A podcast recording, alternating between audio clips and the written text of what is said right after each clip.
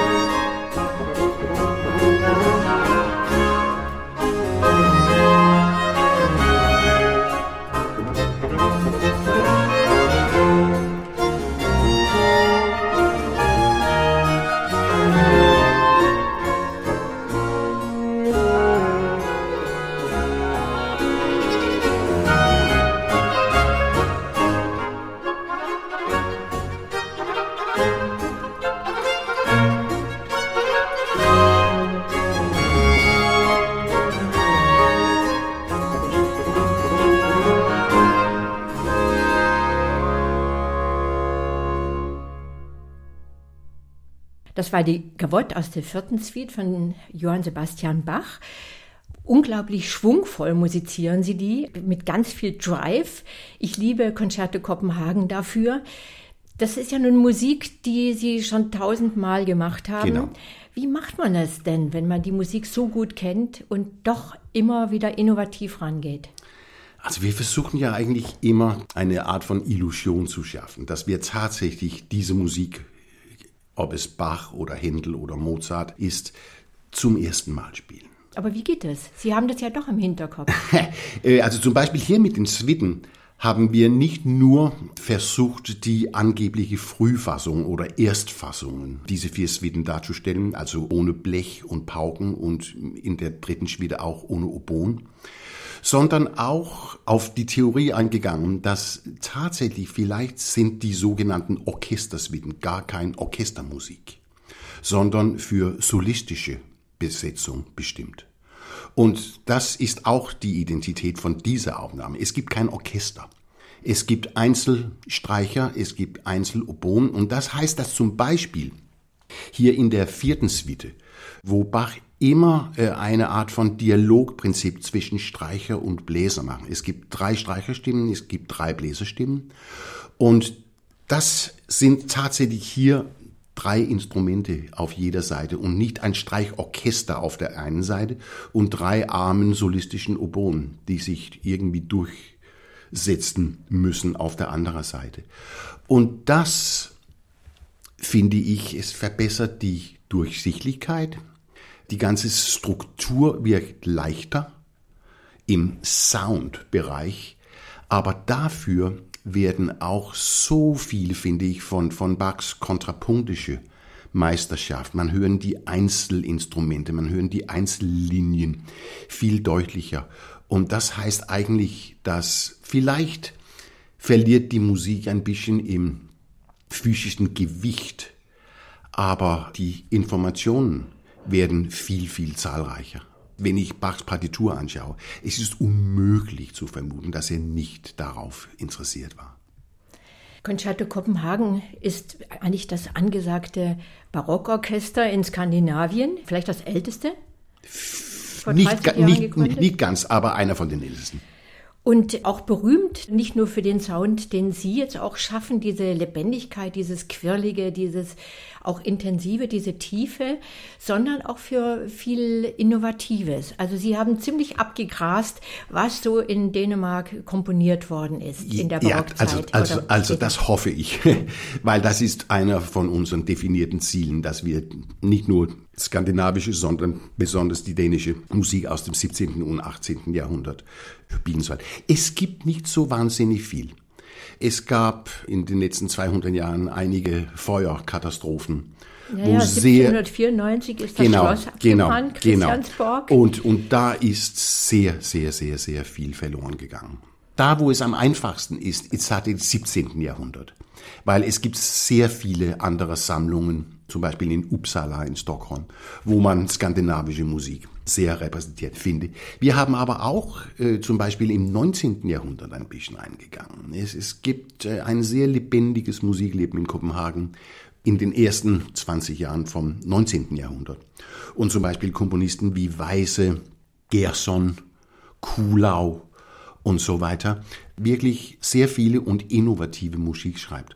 Und da zum Beispiel haben wir auch versucht, das auszugraben. Nicht nur, weil es gibt, aber, und das ist natürlich das Allerwichtigste, es muss sich lohnen, diese Musik zu spielen. Es sollte nicht nur eine historische Interesse geben, sondern die Qualität muss entsprechend da sein. Was könnten wir denn da hören? Vielleicht eine kleine Ouvertüre von Gerson.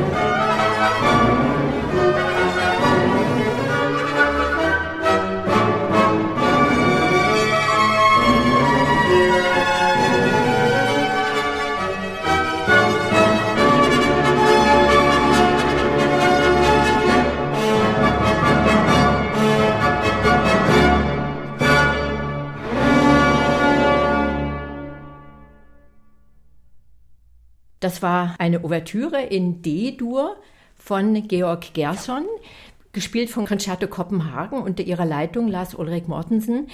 Das ist ein dänischer Komponist, den Sie entdeckt haben. Sie hatten schon gesagt, es gab diverse Schlossbrände und vieles ist auch vernichtet worden. Aber das, was Sie entdeckt haben, ist ja wirklich auch ausgesprochen spannend. Sie haben schon studiert am dänischen Konservatorium ja. hier in Kopenhagen. Sind Sie echt da Kopenhagener? Nein, ich bin tatsächlich in Esbjerg geboren, an der Westküste von Dänemark, in Jylland. Aber das ist ziemlich spurlos über mich ausgegangen. Als ich vier war, sind wir nach Kopenhagen übersiedelt. Und das war eigentlich meine Basis, mhm. mein ganzes Leben.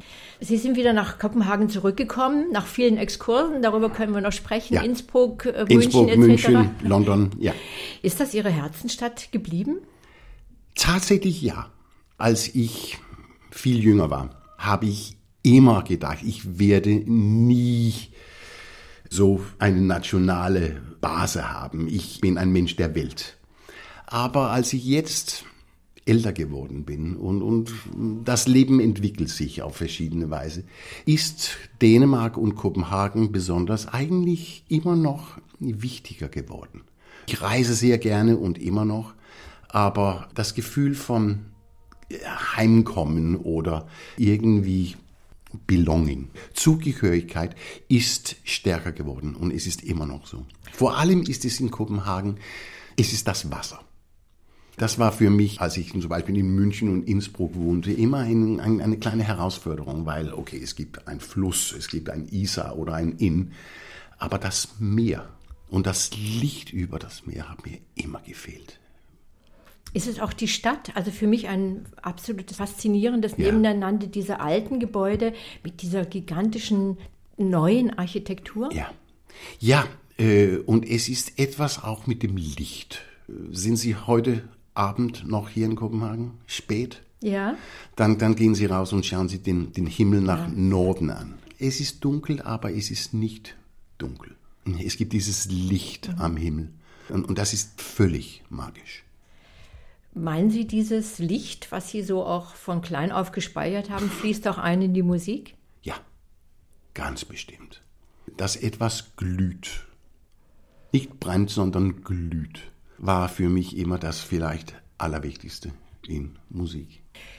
Dänemark ist eine konstitutionelle Monarchie, also Sie sind mit einer Königin ja. aufgewachsen. Spielt das auch eine Rolle für die alte Musik? Man fühlt sich immer noch ein bisschen wie am Hof. Eigentlich nicht, würde ich sagen. Für uns ist die Aufgabe eher ein Publikum so groß wie möglich zu erreichen und hauptsächlich ein Publikum zu erreichen, die sich nie vorgestellt hatte, dass Musik aus zwei oder 300 Jahren so interessant, so relevant und so tatsächlich modern und zeitgenössisch sein könnte. Es ist nicht etwas, dass man sich zuerst entscheidet und dann steuert man die Musik in die Richtung. Aber für uns ist es ganz genau, was mit der Musik passiert, wenn man es zum Beispiel so behandelt, wie wir und viele andere es versuchen. Wenn man durch Kopenhagen läuft oder mit dem Rad fährt, was ja die meisten ja, tun, genau. wirklich eine sehr radfreundliche Stadt, habe ich festgestellt, dann begegnet man ja überall diesen Schlössern. Also ja. das heißt, dieses Höfische ist doch sehr präsent. Ja. Als Sie damals Cembalo studiert haben am Königlich Dänischen Konservatorium, ja. war das da auch im Bewusstsein, diese barocke Musik? Tatsächlich überhaupt nicht. Weil damals, als ich studierte, das ist so die Mitte von 70er Jahren, 75 bis 80 war ich an dem Konservatorium. Also es war meine größte Interesse. Immerhin gab es einen Professor für Cembalo. Nein, es gab keinen Professor. Es gab einen Dozent, aber keine Professuren. Wir waren ein sehr, sehr, sehr kleines, ich glaube, ich war zehn Leute oder sowas in sogenannten Konsortabteilungen. Mit ein paar Blockflöten und ein paar Cembali und eine Laute, glaube ich. Aber für mich war es eigentlich eine Art von politischer Bewegung, weil ich war damals sehr in bin ich eigentlich immer noch. Ich war damals sehr in Opposition zu vielen Teilen vom so Mainstream klassischen Musikleben. Konzertform, Spielweise, Und genau zu der Zeitpunkt gab es auch sehr viele Initiative und Bewegungen, vor allem in Holland, in England, Leonard Brücken, Anoncourt in Wien, Trevor Pinner, Christopher Hogwood in, in England, Gardiner, die sich eine ganz andere Weise hatte, äh, diese Musik viel interessanter zu machen, als ich damals glaubte. Also es war auch eine andere Lebensweise, die Sie fasziniert genau, hat, oder? Genau, genau. Also ich war tatsächlich äh, Teenager in 68. Ähm, Hatten Sie auch eine Band? Oh ja, bis ich durch reiner Zufall das Cembalo entdeckte, als ich was 17 oder 18 war, war ich völlig überzeugt, dass ich Rockmusiker sein sollte. Und was haben Sie gespielt? Keyboards? Oder? Keyboards, Keyboards, Hammondorgel, Moog Synthesizer. Oh, wir waren sehr, sehr, sehr ambitioniert. Was haben Sie für Musik gemacht? Richtige Rockmusik? Richtig, ja, das würde Leute äh, vielleicht behaupten, dass es nicht war, aber das war das sogenannte Prog Rock. Gruppen wie Genesis, Gentle Giant, Emerson, Lake and Palmer, Procol Harum. Also das war harmonisch auch schon ein bisschen Es war komplexer. harmonisch und, und klangweise, äh, also es, es gab so viele äh, Initiative damals und ich war davon völlig begeistert und es war tatsächlich kein einfacher Wahl für mich, mich zu entscheiden, als ich mutwillig entdeckte, dass ein Tag nur 24 Stunden hatte. Vielleicht kann das ja jetzt noch kommen. Ich äh, spiele es nicht mehr, weil ich kann nur leeren Floskeln, aber ich höre immer noch sehr viel andere Arten von Musik als meine eigene sozusagen. Und wie ist Ihnen dann das Cembalo begegnet, dem Keyboarder? Ha, den Keyboarder äh, war auf einer Bibliothek und hat zufällig zwei Bänder namens den Fitzwilliam Virginal Book aus der Regal in Bibliothek ausgezogen und mit nach Hause genommen und haben Bird und Bull und Gibbons, Galliarden, Pavan, Fantasien, Variationen gespielt und ich war völlig elektrifiziert. Also wirklich die ganz frühe Cembalo-Musik. Ja, also wir reden hier hat. also um 1600, genau. hm? Ich kannte schon Bach, ich bin mit klassischer Musik aufgewachsen. Ich kannte schon natürlich Bach, Händel, Vivaldi, Haydn, Mozart, Schubert und so weiter. Aber vor Bach, Monteverdi, Purcell, äh, elisabethanische Musik, die frühen Italiener, kannte ich überhaupt nicht.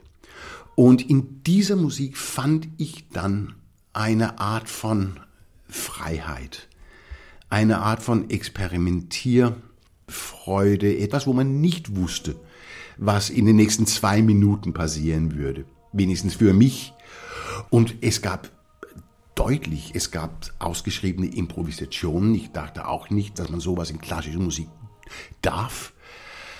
Und es gab nur einen Weg, das zu entdecken. Und damit habe ich dann den Rest meines Lebens verbracht.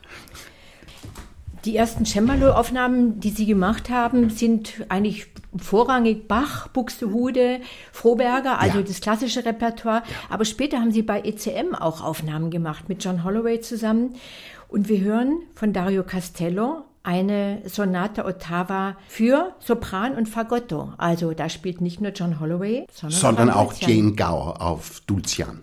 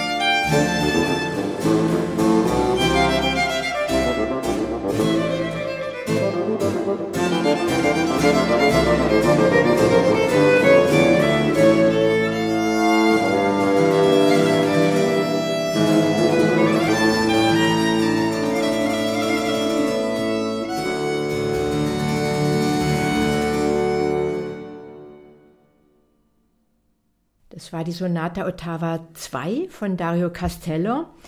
Das war die Musik Lars Ulrich Mortensen, die Sie geflasht hat am ja, Anfang. Ja, die haben Sie erst später ja. aufgenommen.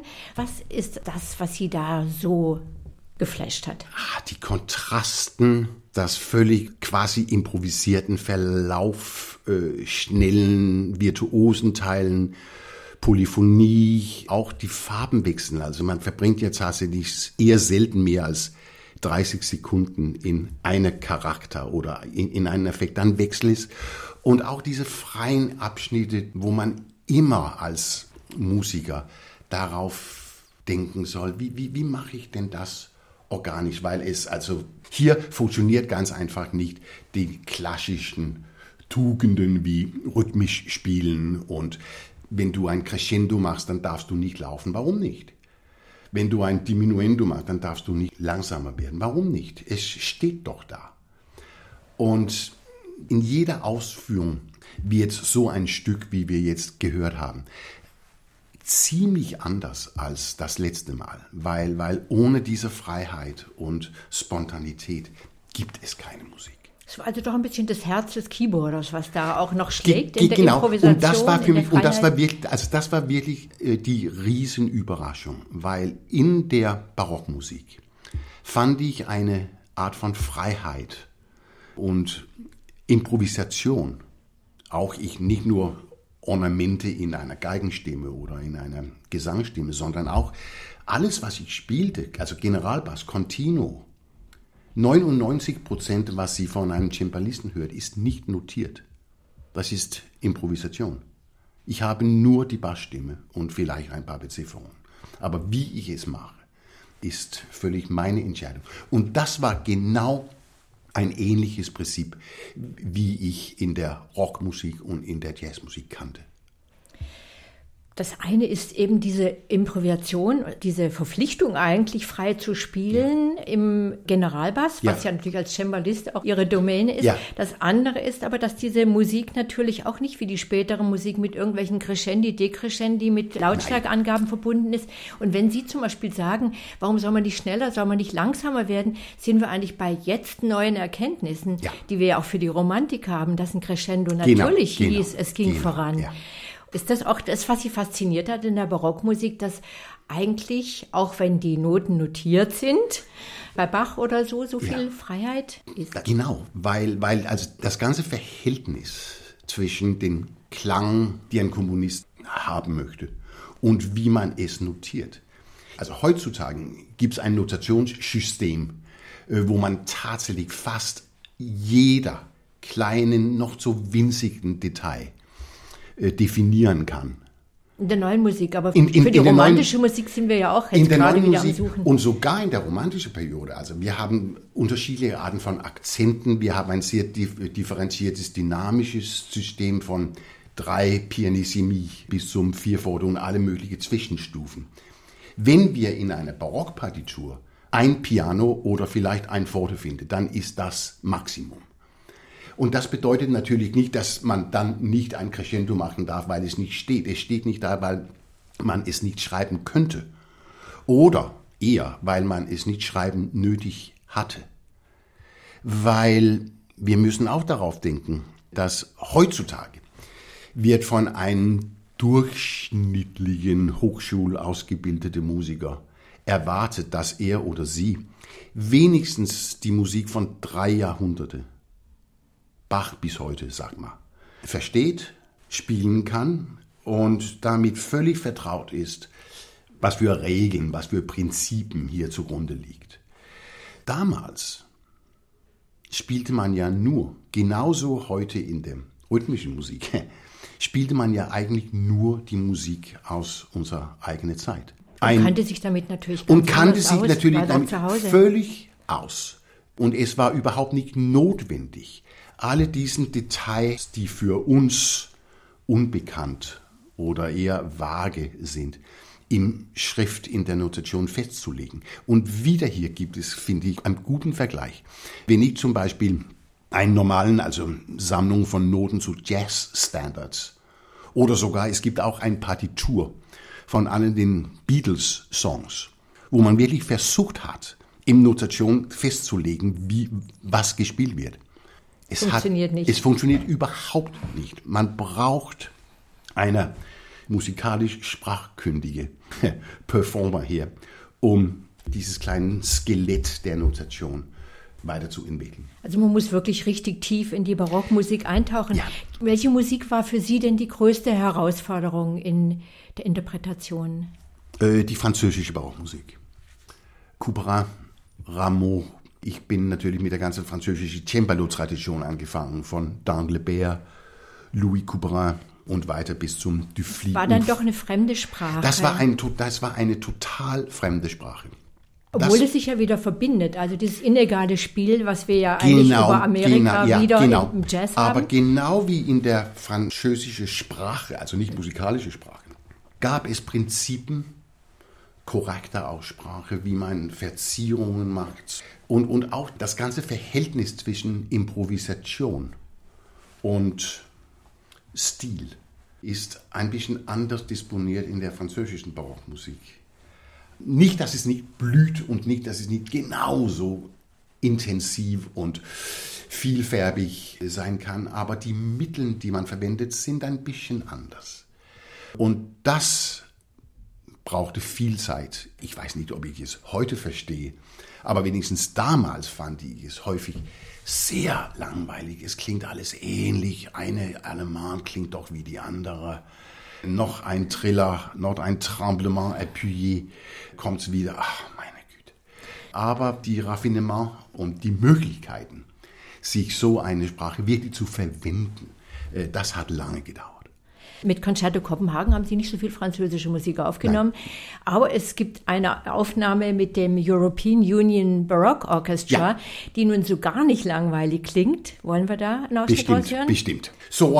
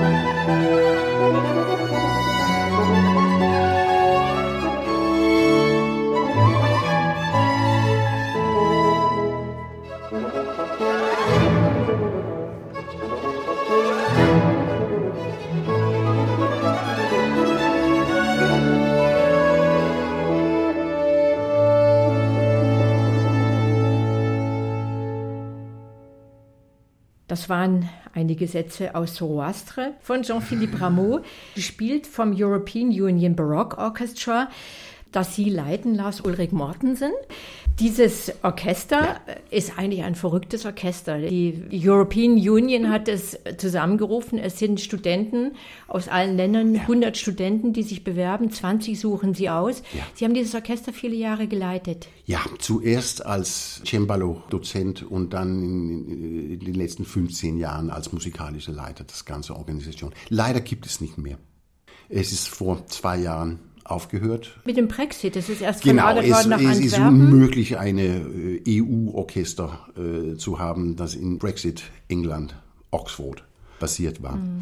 Und das ist so eine Schade, weil das war wirklich einer von den schönsten Sachen, das ich eh gemacht habe. Dieses Prinzip, jedes Jahr tatsächlich ein, ein neuen Orchester zu bekommen. Und junge Leute, die interessiert und junge Leute, sind und die wollen. Äh, typisch so ganz am, am Schluss ihrer Ausbildung da, wo, wo die Welt ganz langsam anfängt, sich wirklich zu öffnen. Ne? Und auch äh, gab es eine schöne Möglichkeit, dadurch mich immer so ein bisschen auf dem Laufenden zu halten. Was passiert rundherum in Europa an den Hochschulen und Konservatorien?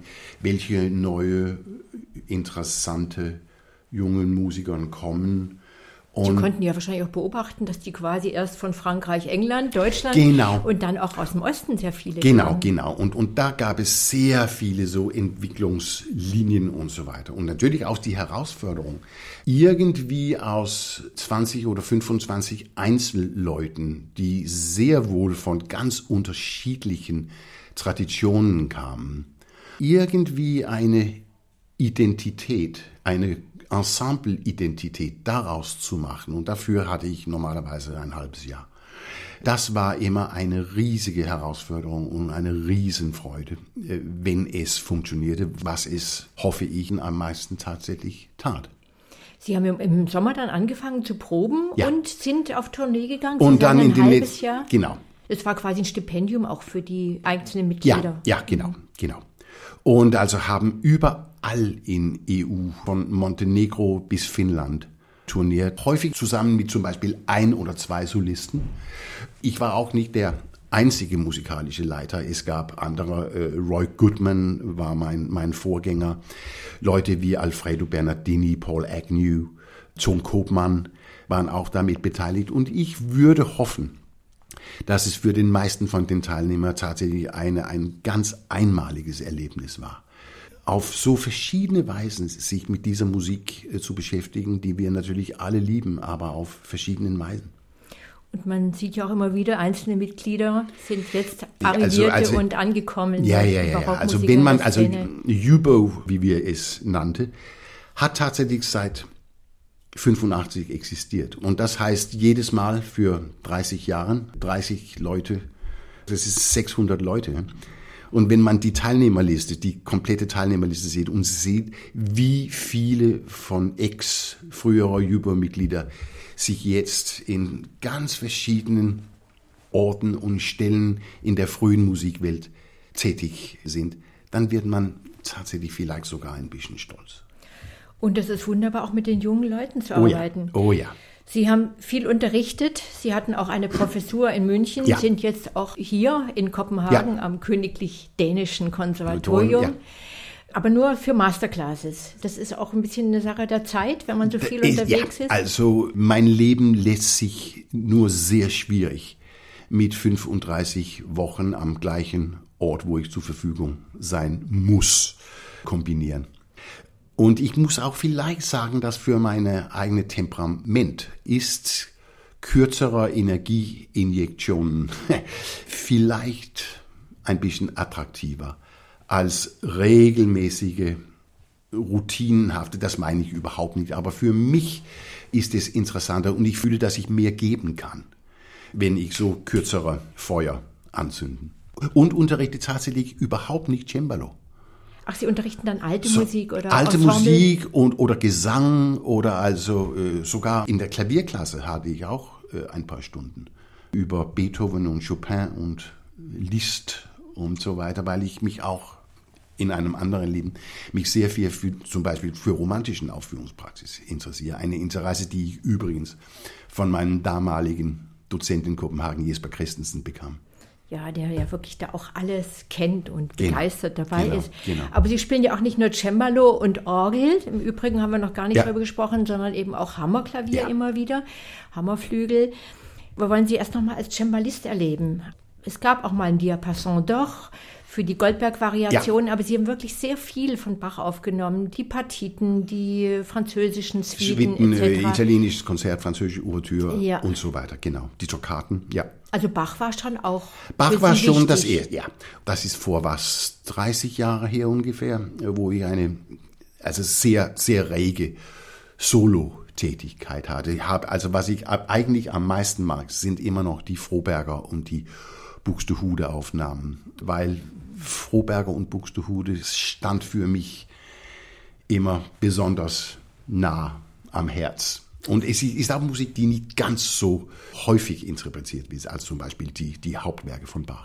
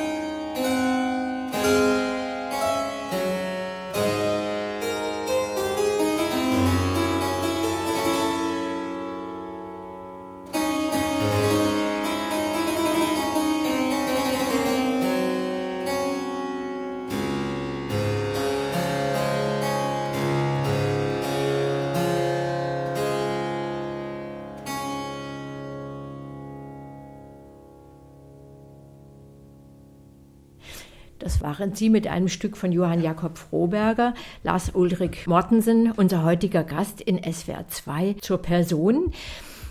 Herr Mortensen, ich habe noch ein paar Fragen. Erstmal Oh, an oh. Sie als Dänen. Dänemark liegt ja auf dem Weltglücksindex, wenn es sowas gibt, ziemlich weit oben. Das ist wahr. Was machen Sie denn hier richtig?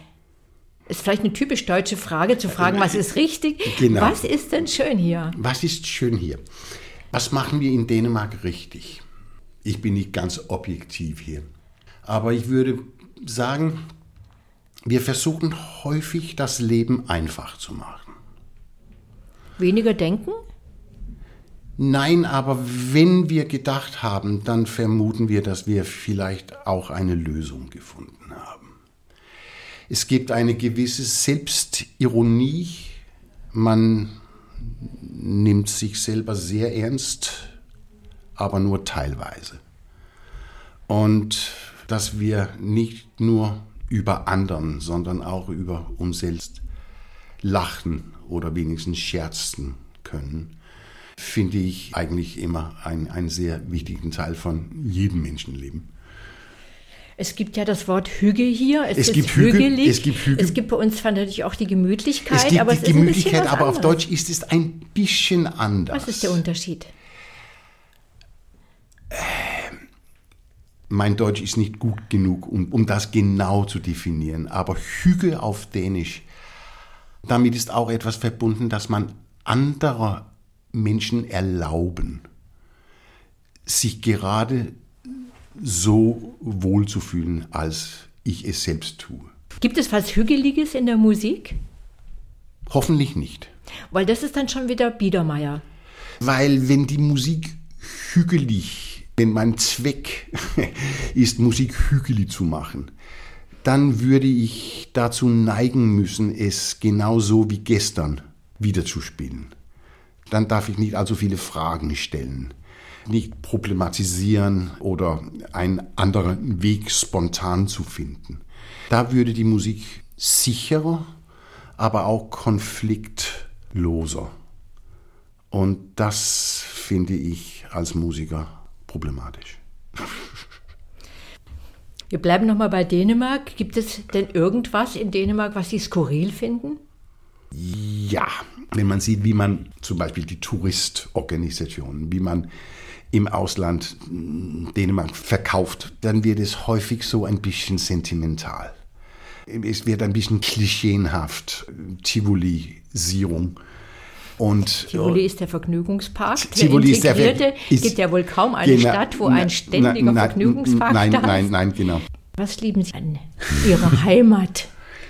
Naja, es ist Heimat und ich glaube, dass eine Antwort darauf wirklich damit zusammenhängt, wie alt man ist. Ich hätte alle Ihre Fragen ganz anders beantwortet vor 40 Jahren. Jetzt bin ich. Sie haben ja auch gesagt, Sie hatten sich als Weltbürger natürlich definiert. Sie sind dauernd unterwegs. Genau, von genau. Hotel zu aber, Hotel aber jetzt, jetzt bin Welt. ich 65 geworden und äh, naja, also ich bin immer noch 18 im Herzen. Im Herzen, immer noch.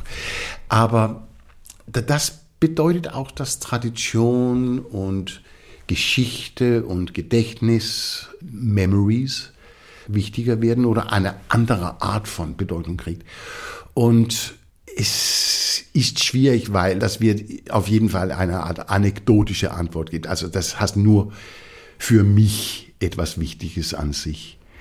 Aber naja, und es klingt wirklich wie ein Klischee, aber ich atme tatsächlich ein bisschen entspannter, wenn ich am Kopenhagener Flughafen lande.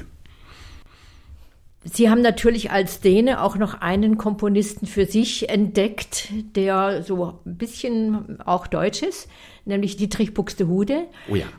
Da haben Sie eigentlich das ganze Cembalo-Werk eingespielt und auch die gesamte Kammermusik. Und die gesamte mehr. Kammermusik plus ein CD mit Vokalwerke mit Emma Kirkby. Und unlängst mit Concerto Kopenhagen gab es auch ein paar Buxtehude-Werke auf ein CD mit Musik aus der baltischen Region. Also Buxtehude ist auch ein Komponist, der Sie begleitet hat ja. über lange Zeit. Ja. Und viele Aufnahmen, wir haben ihn vorher schon gehört, mit John Holloway haben Sie gemacht. Es gibt so Lieblings, musikalische Lieblingspartner für Sie? Ja, hier in den letzten Jahren konzentriert es sich mehr oder weniger auf Concerto Kopenhagen. Aber früher habe ich sehr großes Glück gehabt, äh, dass ich Partner gefunden habe, für was ich als sehr besondere musikalische Zusammenarbeit finde. Vor allem mein, meine Arbeit mit John Holloway, äh, der Barockgeiger, und auch mit Jaap Linden, der holländische Cellist und Gambist. Ich war für eine ziemlich lange Zeit äh, mehr oder weniger fester Cembalo-Partner von Emma Kirkby, also Accompagne-Begleiter. Und das ist einer von den größten Gaben, die ich immer gehabt habe.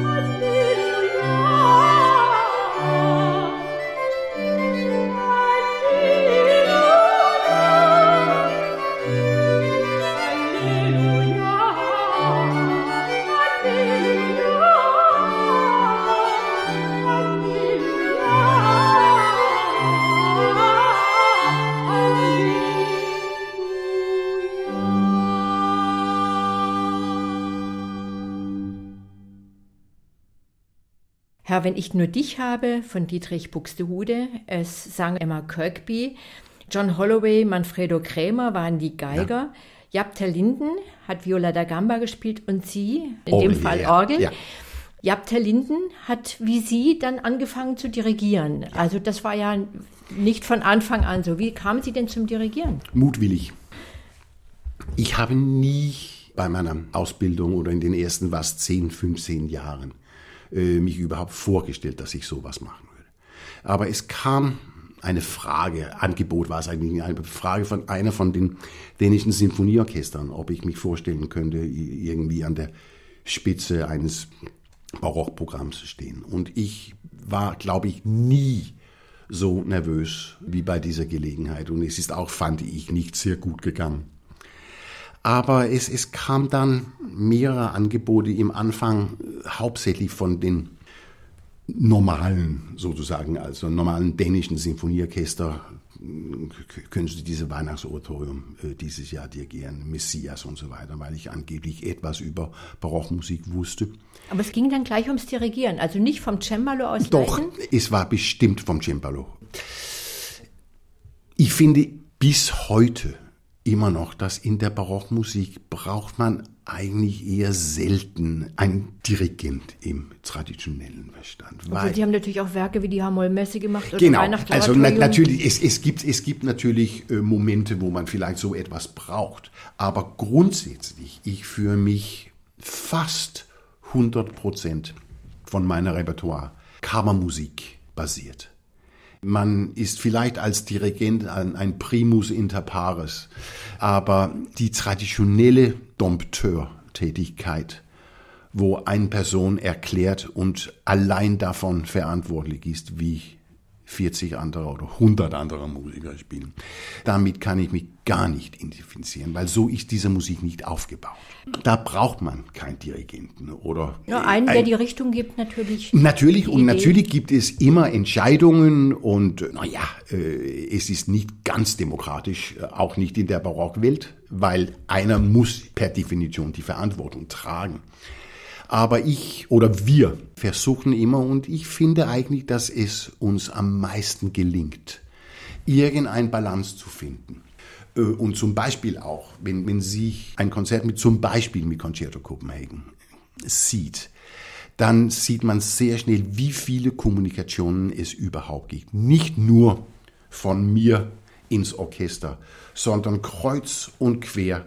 Und ich bin bestimmt nicht der Einzige, der eine Initiative nehmen darf.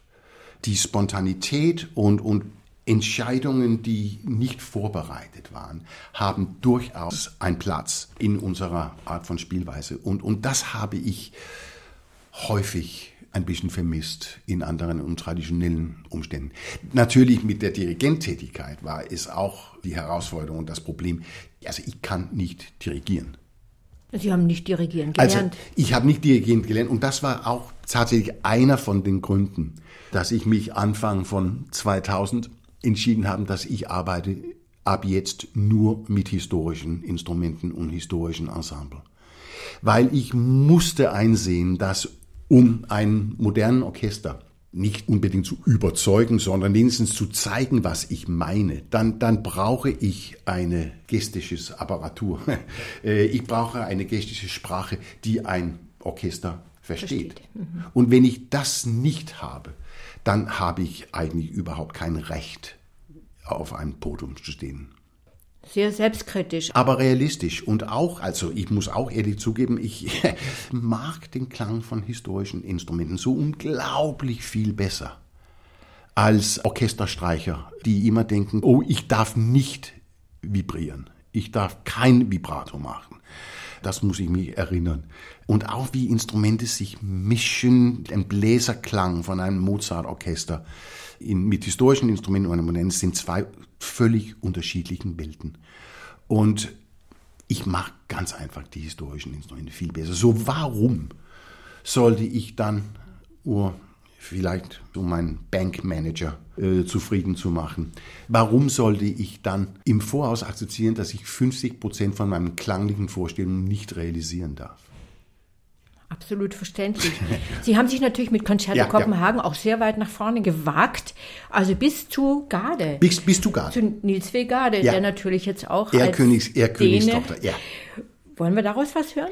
Das wäre sehr schön. Das ist so mh, Richtung Mendelssohn. Ja, wunderschöne er, Musik, Er ja. war ja tatsächlich Mendelssohns Kollege im, in Leipzig und er hat Gewandhaus sehr häufig dirigiert. Und hier hört man vielleicht, naja, Mendelssohn, aber mit einem sehr ausgeprägten nordischen Akzent.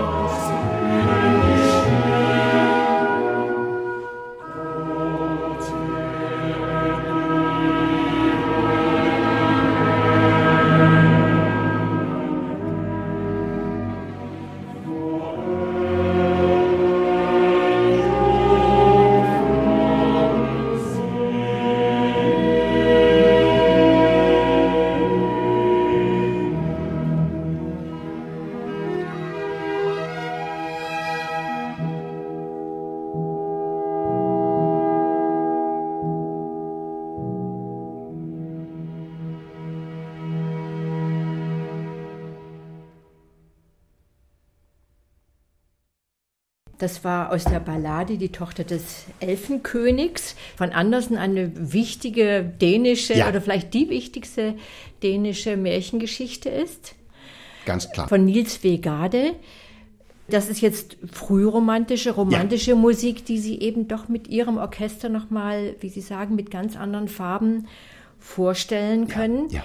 Und mit solchen Produktionen sind Sie ja auch an der Oper immer wieder zu Gast. Ja, Also auch mal mit einer Händelproduktion etc. Aber sind Sie regelmäßig hier an der Oper? Ja, also mit, jedes Jahr mit äh, einer, also Concerto Kopenhagen und, und Königlichen Theater hier in Kopenhagen, also haben eigentlich seit was 2002 jährlich eine Produktion gemacht. Von Monteverdi über Händel, Gluck zu Mozart und diese Zusammenarbeit wird hoffentlich weiter bestehen. wie geht es Ihnen mit dem Szenischen? Mögen Sie das im Theater? Ich, das ist, also das ist meine aller, das ist meine allertiefste Liebe. Das ist Theater. Und auch mit den Inszenierungen? Haben Sie da Glück gehabt? Sehr häufig, sehr häufig, aber da, ähm, also für mich ist tatsächlich das ganze Repertoire von Barockmusik mehr oder weniger theatralisch zu verstehen. Eine musikalische Geste kann in eine dramatische Geste ganz einfach übersetzt werden. Und deswegen mag ich besonders Opern. Würden Sie sagen, in mancher Instrumentalmusik ist auch mehr Oper vertreten, vielleicht bei Händel? Ja, oder? bestimmt, bestimmt. Und, und wie man im Gefühl entweder im Klang musikalisch übersetzt oder ein Gefühl oder in rein visuell, wie man es in einem Theater macht. Das ist für mich eigentlich fast das Gleiche. Aber natürlich wunderschön, wenn man es schon hören kann, was man nicht sehen kann in der Orchestermusik. Ja, Genau. Und wir waren auch häufig mit guten Inszenierungen sehr, sehr, sehr glücklich. Also das allererste, was wir gemacht haben, zurück in 2002, war Julius Caesar, Giulio Cesare von Händel. Mit Andreas Scholl auch? Mit Andreas Scholl, einer von seiner ersten oder wenigstens größten Opernauftritte damals. Er hat es total fantastisch gemacht und hat eine Art Zauber über Kopenhagen gestreut. Die Inszenierung war von Francesco Nigrin. Sehr begabt, sehr witzig, sehr rührend. Und Francesco ist einer von den vielen Regisseuren, die sehr, sehr wohl verstehen, wann man etwas erfinden muss. Und was viel wichtiger ist, wenn er die Musik alleine lassen sollte. Und diese Art von unterschiedlichen, dieses ständigen Wechseln von visuellen und musikalischen Energieebenen mit Höhepunkte und Entspannung und dann wieder. Genauso wie ein Gefühlsleben, genauso wie ein Menschenleben. Und die besten Regisseure, die verstehen genau diese Balance. Leider gibt es auch ein paar Regisseure, die das nicht verstehen. Und dann hat man vielleicht ab und zu ein paar Kollisionen. Aber ich muss im Allgemeinen sagen, wir waren sehr, sehr glücklich mit, mit den Umständen. Äh, die, und ich finde wirklich, dass wir viele wunderschöne musikalische Erlebnisse erreicht haben.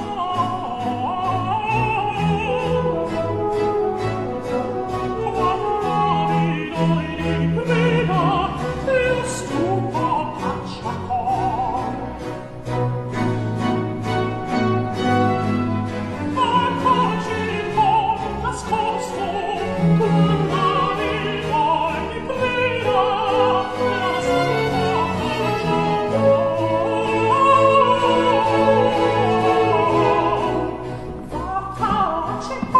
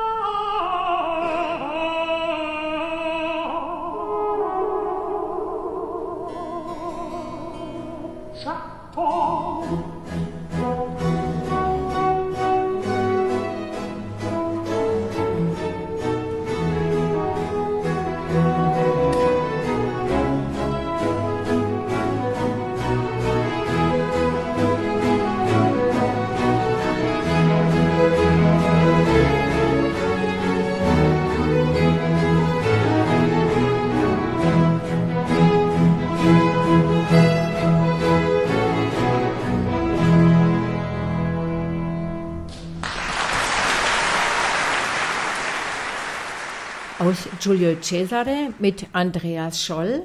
Sie haben schon erzählt, Lars Ulrich Mortensen, unser heutiger Gast in SWR 2 zur Person. Sie haben das 2002 aufgeführt hier in Kopenhagen. Ja. Jetzt gibt es in Kopenhagen ja seit ein paar Jahren eine gigantische neue Oper, die irgendein zu reicher Mensch spendiert hat. Die liegt hier am Meer, Am traumhaft. Meer, ja, im Hafen. Aber diese Aufführung ist noch im Königlichen Theater. Das in war im, alten, zusammen im alten Haus, ja. im alten Haus. Sie sprachen von der Bühnenmusik, die aber auch in der Musik ist. Als Händel natürlich schon auch nochmal anders als Bach. Ja. Er liefert da schon eine Menge, denke ich, Szene auch mit. Eine der wunderbaren Produktionen, die Sie in den letzten Jahren gemacht haben, war ja auch die Brockes-Passion. Die Brockes-Passion von Händel, Die ja. unglaublich farbig auch. Ich finde manchmal gruselig. Ich finde es richtig einen Krimi und es spritzt Blut. Ja. Aber eben darstellt, wie man es im Barock auch liebte. Bestimmt. Die Borges-Passion hat mich seit 25 Jahren irrsinnig fasziniert. Erstens, weil ich es nicht kannte und es ist immer noch bestimmt kein sehr bekanntes Werk von Händel. Äh, Seine englischsprachigen Oratorien werden natürlich viel häufiger Und aufgeführt. vielleicht ist es auch für uns heute ein bisschen dick manchmal. Oder? Genau, es ist dick, es ist, es ist sehr blutig, färbig. Der Libretto von Barthold Heinrich Brockes geht so weit, wie es überhaupt gehen darf. Und, und ich glaube, man, man fühlt sich vielleicht als, als Zuhörer heute ein bisschen unwohl mit all diesen Blut und Gewalt und Mord und so weiter. Alles ist, ist sehr... Ist, Obwohl ist, wir das ja täglich im Fernsehen haben. Tatsächlich, tatsächlich. Aber das Werk hat mich immer fasziniert. Es ist erstens historisch, es ist äh, das wichtigste deutschsprachige Werk von Händel überhaupt. Und ich habe immer gefunden, dass es Möglichkeiten da gab, äh, wirklich eine andere Seite von Händel zu zeigen.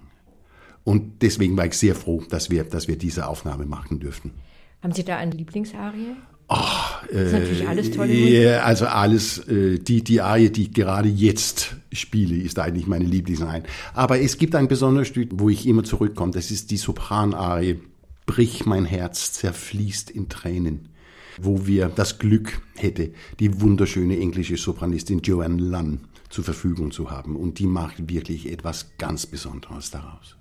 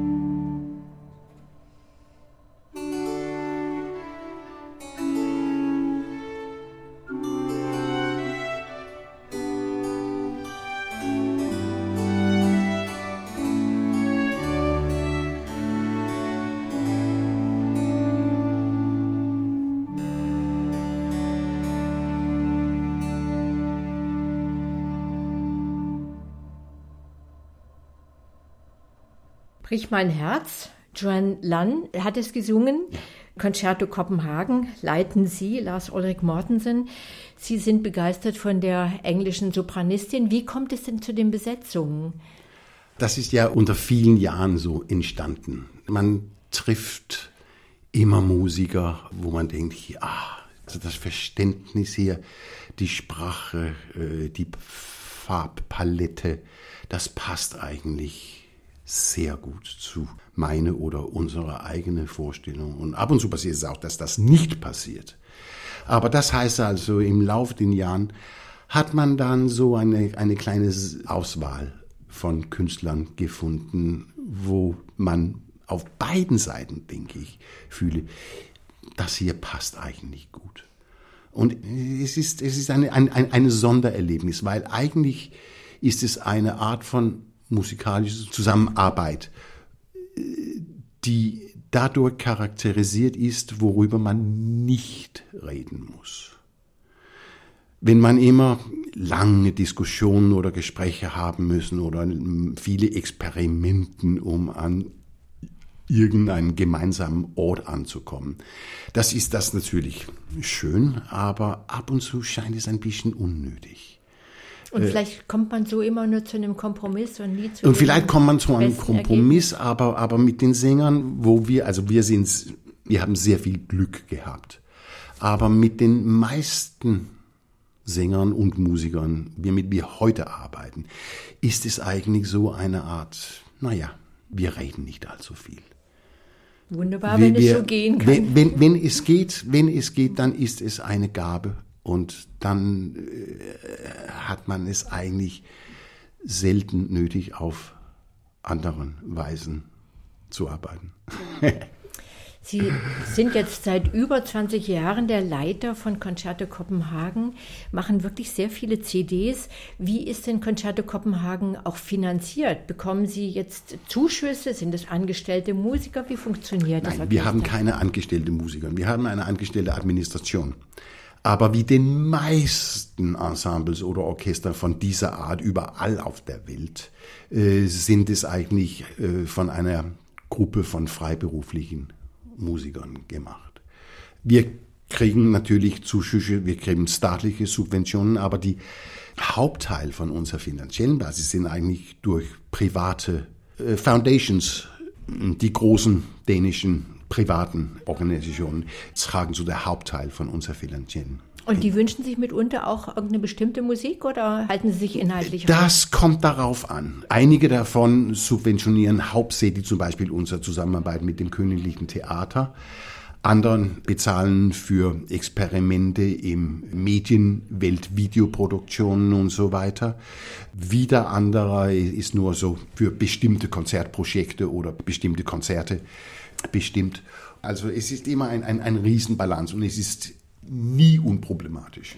Und es sind immer dänische Musiker oder müssen Sie mitunter auch jemand aus England, Deutschland oder so einladen? Äh, ich würde sagen, dass das ist eher also auf der Region Kopenhagen. Vor allem nach der Bau von der Öresundsbrücke äh, hat man eine sehr, sehr einfachere Verbindung zwischen Dänemark und zum Beispiel Südschweden.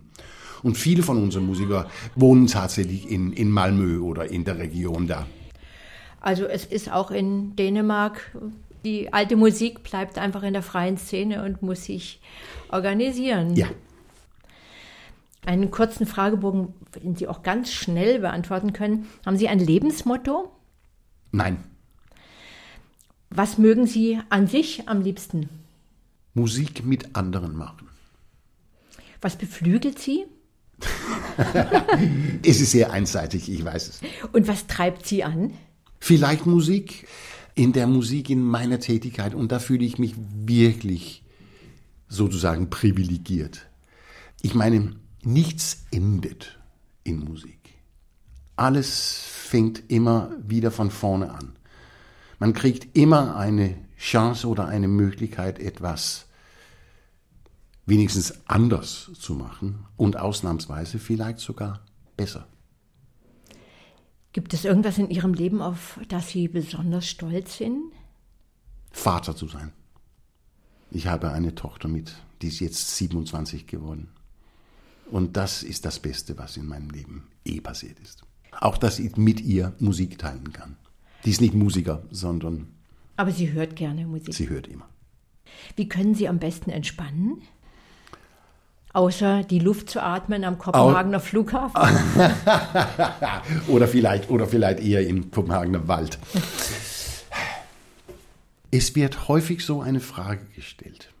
Und tatsächlich, und das äh, darf nicht allzu skurril klingen, aber entspannen, natürlich braucht man das. Aber wenn ich dieser Riesenprivilegium habe, dass ich nicht mein Leben im Arbeit und Freizeit aufteilen muss, das kann ich nicht. Weil ich denke, also Musik gibt es immer und Spielen gibt es immer oder nicht spielen gibt es immer. Aber dass ich das nicht aufteile, sondern eher als Kontinuum, wo ich äh, zufällig jetzt Musik mache oder nicht, das finde ich für mich ein, ein Riesenprivilegium. Das klingt wunderbar. So ist doch das ideale Leben, oder? Ja, ich, ja, also, also konkret schaffe ich es wahrscheinlich seltener, als ich es jetzt formuliere. Aber das ist wenigstens meine Einstellung. Mit wem würden Sie gerne mal einen Monat tauschen? Ha, ich glaube, es könnte Rafael Nadal sein. Warum? Oh, Tennis. Ich spiele es zwar nicht, aber Nadal beim Spielen zu sehen und die Prozesse vorzustellen, dass ein Weltsportler wie er durchläuft, das, das würde mich irrsinnig faszinieren. Wunderbar. Wir haben ja vorher auch über Fußball kurz genau, gesprochen. Genau. Und Sie haben für mich verwunderlich den Vergleich gebracht zwischen einer Fußballmannschaft und einem und, Orchester. Und einem Orchester oder einem Ensemble. Ja, bestimmt. Für mich gibt es keine Verbindung. Für mich gibt es alle möglichen Verbindungen. Ein Fußballteam, Bayern München, funktioniert nur, wenn man einerseits so viel Raum wie möglich für individuelle Leistungen und Initiativen, alles, was man nicht voraussagen kann. Da muss es Platz geben. Aber es muss auch eine riesige Disziplin, Team, Spirit, sich nach anderen einzuordnen, um die bestmögliche Ergebnis zu schaffen. Und würden Sie dann sagen, der Dirigent entspricht eine Mischung aus Trainer und auch Tormann, weil er muss ja auch die Bälle, wenn es daneben geht, aufhalten? So, so irgendwie ja. Also das heißt, ohne Individualität geht nichts. Aber mit nur Individualität geht auch nichts. Man muss sich ab und zu auf taktische Initiative konzentrieren, um ein Schlussergebnis zu kriegen. Haben Sie eine Lieblingsfigur in der Geschichte? Carsten Nieburg. Er war ein ganz niedrigen dänischen Landvermesser im, tatsächlich in Schleswig im 18. Jahrhundert. Und er wurde aus, wie ein Wunder ausgewählt, in einer Expedition vom dänischen König nach Arabien zu reisen. Und er war der Einzige, der überlebte. Und er hat dann 20 Jahre nach seinem Heimkommen dieser wunderschöne Riesenbuch mit Karten, mit Illustrationen aus Arabien, die er ganz alleine gemacht hat. Und es ist einer von den schönsten Büchern, die ich überhaupt kenne. Und wir haben hier ein ganz eigentlich unbedeutend am Anfang. Niemand könnte vermuten, dass das sein Schicksal sein würde. Aber er hat tatsächlich ein sehr wichtiges Beitrag, nicht nur zur Erkenntnis, nicht nur zur Geografie, aber auch hat sich in seinen Jahren in Arabien mit der Bevölkerung dort total angeschmolzen. Er hat wie ein Araber erlebt, weil er wusste, dass das seine einzige Möglichkeit war, etwas wirklich zu verstehen. Und ich rede nicht unbedingt nur hier über so Europa, Flüchtlinge, Nahen Osten und so weiter, obwohl ich natürlich auch darüber rede. Aber ab und zu seine eigene Identität im Schatten zu stellen um etwas Wichtiges zu erfahren. Leute, die das können oder wollen oder die Notwendigkeit einsehen, die bewundere ich sehr. Welche Bücher liegen auf Ihrem Nachttisch? Haha, im Moment tatsächlich dieses Buch von Carsten Nieburg. Auch liegt die Telemann Werkverzeichnis, weil ich bin gerade dabei, unbekanntes Kammermusik von Telemann in einer Computerversion zu machen. Also Sie schreiben sie dann selbst? Ja, und es liegt auch mein Steuerpapier für 21. Nicht schön. Langweilig, langweilig. Äh, und sonst die Zeitung von gestern. Und abgesehen von all dem, was Sie musikalisch tun, was für Musik hören Sie privat? Ah, Im Moment höre ich sehr viel nach der wunderschönen japanischen Jazzpianistin Hiromi Uehara. Die ist für mich eine ziemlich neue Entdeckung und das finde ich Jazz-Klavierspiel auf einer Ebene, die ich mich nie vorgestellt hatte. Sonst höre ich eine amerikanische Country Group, The Chicks. Die waren früher The Dixie Chicks. Drei Girls, die fantastische Arrangements machen, kommen aus Texas. Und da findet man schon sehr viel drin. Und dann Borodin erster Streichquartett. Ich höre tatsächlich fast nie Cembalo oder Barockmusik. Hören Sie Ihre eigenen Aufnahmen? Nie. Aber Sie wissen ungefähr, was Sie aufgenommen haben. Ja, ich weiß. Aber also ein, ein, CD, eine Aufnahme, das ist, ich weiß nicht, ob wir das mitbekommen haben. Ich habe früher gesagt, das, was ich mit Musik liebe, ist, dass es nie endet. Aber eine Aufnahme, das ist abgeschlossen. Das kann ich nicht weiter beeinflussen. Und wenn ich nicht denke, dass, oh ja, das hier ist mein letztes Wort auf den Bach-Cembalo-Konzerte oder Händel-Brockes Passion oder Garde Erlkönigstochter. So sehe ich es nicht. Ich sehe es nur, okay, das ist ein Beweis dafür, dass ich am 17. Februar 1998 habe ich es so gespielt. Ob ich am 18. Februar auch so spielen würde, das äh, würde ich hoffen, dass ich Nein antworten. Haben Sie denn einen Überblick überhaupt über die Anzahl der Aufnahmen, die Sie gemacht haben? Ja, ich habe tatsächlich seit sehr früh eine Liste, jetzt ist es ein Datenbank geworden, wo ich alle meine Konzerte und Aufnahmen aufschreiben. Und ich weiß genau, also jedes Stück ist ein Rekord, ist ein Post in dieser Datenbank. Und welche Zahl kommt dabei rum? Ja, also ich weiß, dass ich mich ungefähr in meinem Leben 16.380 Mal vor Publikum mich verbeugt habe. Und an CDs wird es ungefähr 100 CDs sein? Ja, hier? also ja. Weil in Ihren Anfängen waren Sie bei London Baroque, Sie waren ja genau. auch bei Simon Standage. Bei Simon Standage und, und auch natürlich äh, verschiedene Gastauftritte. Es ist wohl um die 100. Mhm. Aber ich habe eigentlich nie die Aufnahmen als, als das Wichtigste gefunden. Haben Sie denn eine Erinnerung an ein Konzert, was so richtig daneben gegangen ist? Ja, und das ist tatsächlich nicht so lange her. Mein erstes kleinen Solo-Recital nach der ersten Covid-Pandemie-Eröffnung für was 30 Leute in einer kleinen Kirche in Dänemark. Ich werde im Prinzip nie so nervös. Ich bin aufgeregt, ich bin konzentriert, ich bin gespannt und so weiter. Aber ich fühle selten, dass ich die so Kontrolle verliere. Das war aber damals der Fall. Ich war nie so nervös und es war ein Schock für mich und ich wusste tatsächlich nicht genau, wie ich damit umgehen soll. Hat man das gehört oder war das nur ein inneres Gefühl? Schwer, schwierig zu sagen. Also ich glaube, man konnte es hören, aber andere haben gesagt, wir haben überhaupt keine Ahnung. Und, und Waren Sie vielleicht auch ein bisschen, sorry, unterübt?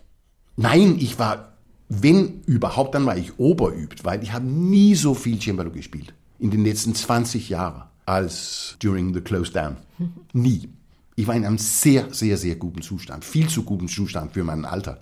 Es hat dann vielleicht auch damit zu tun, dass diese Ausnahmesituation in Covid ja. irgendwie doch. Also ich weiß es nicht und ich, ich habe es und es hat mich interessiert, weil ich habe sehr häufig in Unterrichtssituationen äh, darüber gesprochen, wie geht man eigentlich mit Konzertspannungen, Konzertnerven, wie vorbereitet man sich, was ist es für eine Art von mentale Einstellung, die man. Denn für viele ist es ja immer ein Problem. Genau, ja. für viele ist es ein Problem, für einige, so wie ich, ist es weniger oder weniger häufig ein Problem. Aber es gibt Disziplinen oder Techniken oder Arbeitsweisen, wo man sowas ein bisschen mehr unter Kontrolle hat. Und ich habe alle kluge Wörter, die ich eh gesagt habe, bei dieser Gelegenheit völlig vergessen. Ich war in reiner Panik. Das ist vielleicht doch das Geschenk von Covid an Sie, überhaupt einmal zu wissen, wie geht es diesen Menschen. ja, ich muss auch, also ich bin ziemlich glücklich, dass es tatsächlich nicht nachher passiert ist, weil natürlich, das war wirklich meine Sorge. Oh oh, wird das hier ein Anfang etwas mhm. Neues, die ich eher nicht haben möchte. Das super tollste Konzert, kennen Sie Flow im Konzert? Also es gibt schon, es ist schwierig weil natürlich man erinnert sich immer am besten an den spätesten Konzerten, die man gespielt haben. Aber ich würde sagen, also äh, zum Beispiel mit Julius Caesar, damals in 2002 und bei der Wiederaufführung in 2005 mit Andreas Scholl und am Königlichen Theater, wo man zum ersten Mal wirklich ein Händeloper sozusagen ernst genommen haben. Und da war durch eine Kombination von einer fantastischen Sängerensemble, eine fantastische Regisseur, wunderschöne Szenografie, ist ein Flow entstanden, wo man auch fast physisch spürte, wie sich sehr das Publikum mitschwingt. Und das hat keiner erwartet, weil keiner außer uns blöden Fachleute hatten eine Ahnung, wozu eine Händeloper tatsächlich fähig mhm. ist im 2002. Also das ist wenigstens in meinem Gedächtnis. Mhm. Das ist einer von den schönsten Erlebnissen. Wir hören jetzt noch mal Sie am Cembalo mhm. zusammen mit Concerto Kopenhagen. Und zwar einem Satz, jetzt sind wir doch bei Johann Sebastian ja. Bach, von dem Sie ja wirklich sehr, sehr viel aufgenommen haben. Wir haben eben über das Theatralische gesprochen mit einem Satz aus dem Cembalo-Konzert in A-Dur.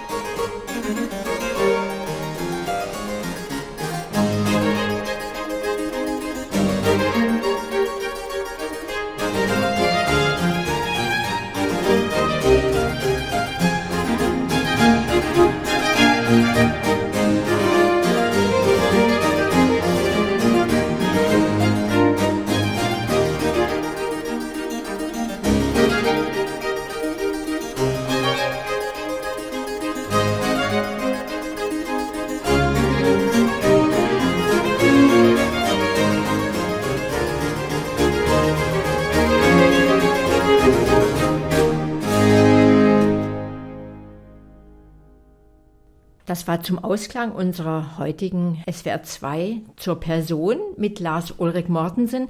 Nochmal er am Cembalo zusammen mit Concerto Kopenhagen, das Sie jetzt seit über 20 Jahren leiten. Ja. Mit einem Satz aus dem A-Dur-Konzert von Johann Sebastian Bach, Bachwerkverzeichnis 1055. Herzlichen Dank für das Gespräch. Bitte sehr. Das war der Dirigent und Cembalist Lars Ulrich Mortensen heute in SWR 2 zur Person. Ich habe ihn im Juli in Kopenhagen getroffen. Hier geht es jetzt mit den Nachrichten weiter und dem SWR 2 Lesenswertmagazin. Mein Name ist Dagmar Munk. Ich wünsche Ihnen noch einen schönen Sonntag.